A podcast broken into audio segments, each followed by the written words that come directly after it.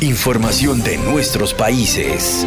Muchísimas gracias mis amigos por escuchar este podcast en donde le vamos a dar un recorrido de todo lo más importante que está sucediendo a nivel mundial. Estaremos dando noticias de Estados Unidos, de México, de Centroamérica, de Latinoamérica, o sea, de Sudamérica y también de Europa. Lo más importante, lo más destacado, usted lo escuchará en este podcast que como siempre lo hacemos con mucho cariño, con mucho respeto para que usted pueda mantenerse informado de lo que está ocurriendo en nuestro mundo. Iniciamos este segmento de información y vamos rápidamente a los Estados Unidos, ya que los casos de COVID-19 en este país están en aumento. Se reporta un promedio de más de 50 mil casos nuevos por día. Los expertos dicen de que el país se encuentra en medio del el temido aumento repentino del otoño, registrando la mayor cantidad de infecciones en un solo día desde julio, pues lamentablemente eso está ocurriendo aquí en los Estados Unidos. Hoy en día en el mundo, los casos de coronavirus son más de 40 millones de personas contagiadas. Los fallecidos hasta el momento son 1.126.519. Los recuperados superan los 30 millones de personas. En Estados Unidos, por su parte, los números son los siguientes. Los casos de coronavirus llega a los 8.475.432. Las personas fallecidas por el COVID-19 son más de 200.000 personas. Ya los recuperados superan los 5 millones de personas que han contraído el COVID-19. El promedio de casos diarios aquí en los Estados Unidos son de 50.000 por día.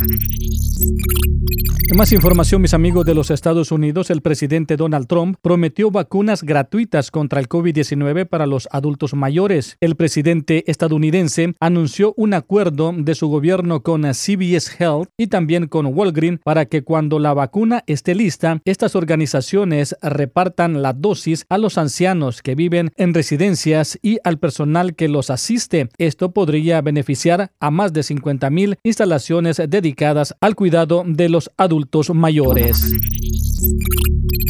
Bien, mis amigos, y por otra parte, también hay una muy, pero muy buena noticia. Pongan mucha atención, ya que una estudiante de la escuela secundaria de una escuela pública llamada Independence en Frisco, Texas, desarrolló un posible tratamiento contra el COVID-19. La niña, cuyo nombre es Anika Chevrolet, de 14 años de edad, ganó un concurso juvenil llamado 3M John Science Challenge al desarrollar una molécula que se une a una proteína en el virus COVID-19, la cual detiene el funcionamiento de este coronavirus.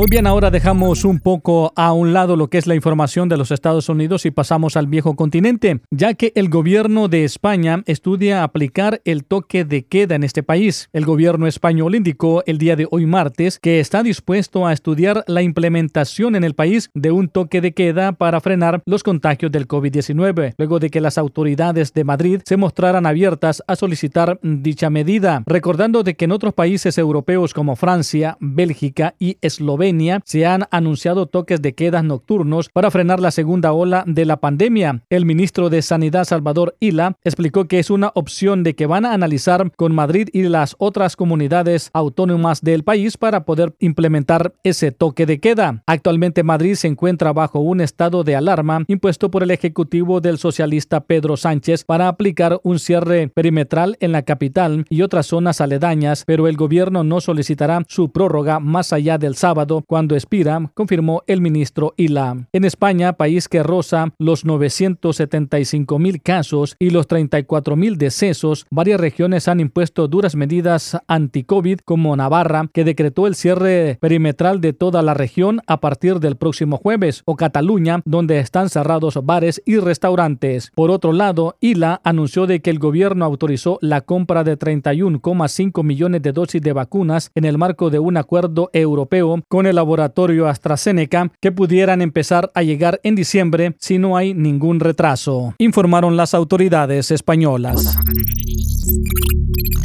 Bueno, y del viejo continente rápidamente pasamos al istmo centroamericano, en donde el presidente de Nicaragua, Daniel Ortega, señaló a los Estados Unidos de hacer negocios con la droga y que tanto en la Agencia Antidrogas estadounidense, mejor conocido como la DEA, como también en la Oficina Federal de Investigación, conocida como el FBI, hay pero mucha, pero mucha corrupción. A Nicaragua entra muchísimo menos droga de la que entra a un barrio de los Estados Unidos. ¿Y por qué ellos no detienen la entrada de esa droga si son un poder? Porque están metidos en el tráfico de drogas las autoridades de los Estados Unidos. No todos, desde luego, pero Buena parte de las autoridades de ellos están metidas en el tráfico de drogas, sostuvo el mandatario durante un discurso transmitido en cadena de radio y televisión. Según el presidente Ortega, las autoridades estadounidenses hacen negocio también y esa es una de las razones por las cuales no se detiene la llegada de la droga a los Estados Unidos y que en su ruta desde Sudamérica afecta a los países de Centroamérica y a México.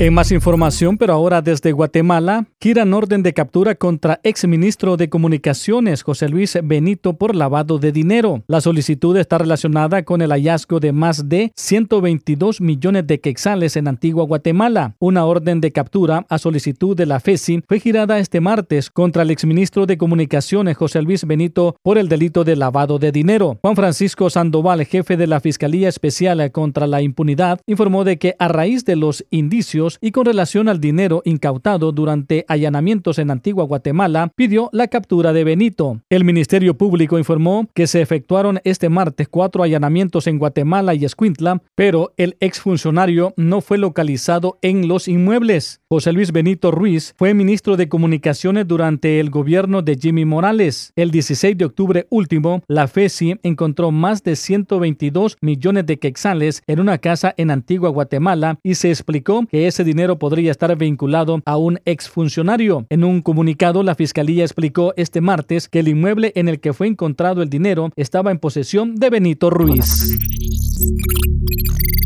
Y continuamos con la información de Centroamérica, pero ahora desde El Salvador. Comures reporta 699 muertos más de COVID-19 que el gobierno. En total, los alcaldes de 236 municipios informaron de que hay 6.081 personas fallecidas por COVID-19 por sospecha de haber muerto por la enfermedad y por neumonía atípica. La Comisión Especial de la Asamblea que investiga el manejo de la pandemia por parte del gobierno llegó el informe de la Corporación de Municipalidades de la República de El Salvador, mejor conocida como Comures, con el cual discrepa dimensionalmente sobre las muertes que el gobierno informa que hay por COVID-19. Según el reporte de los alcaldes que comprenden los decesos por la enfermedad de marzo a septiembre, hay una diferencia de 699 fallecidos más que los que informa el Ejecutivo. En la página web oficialista de los casos de COVID-19 se detalla de que hasta el día de ayer habían 929 personas fallecidas a causa del virus, pero según el reporte que enviaron 236 alcaldes de igual número de municipios a la asamblea, el total de muertes por la enfermedad es de 1.628 con diagnóstico confirmado de COVID-19. Según también el cuadro comparativo al cual tuvo acceso el diario de hoy, se observa de que la tendencia al alza de muertes por COVID-19 se da en los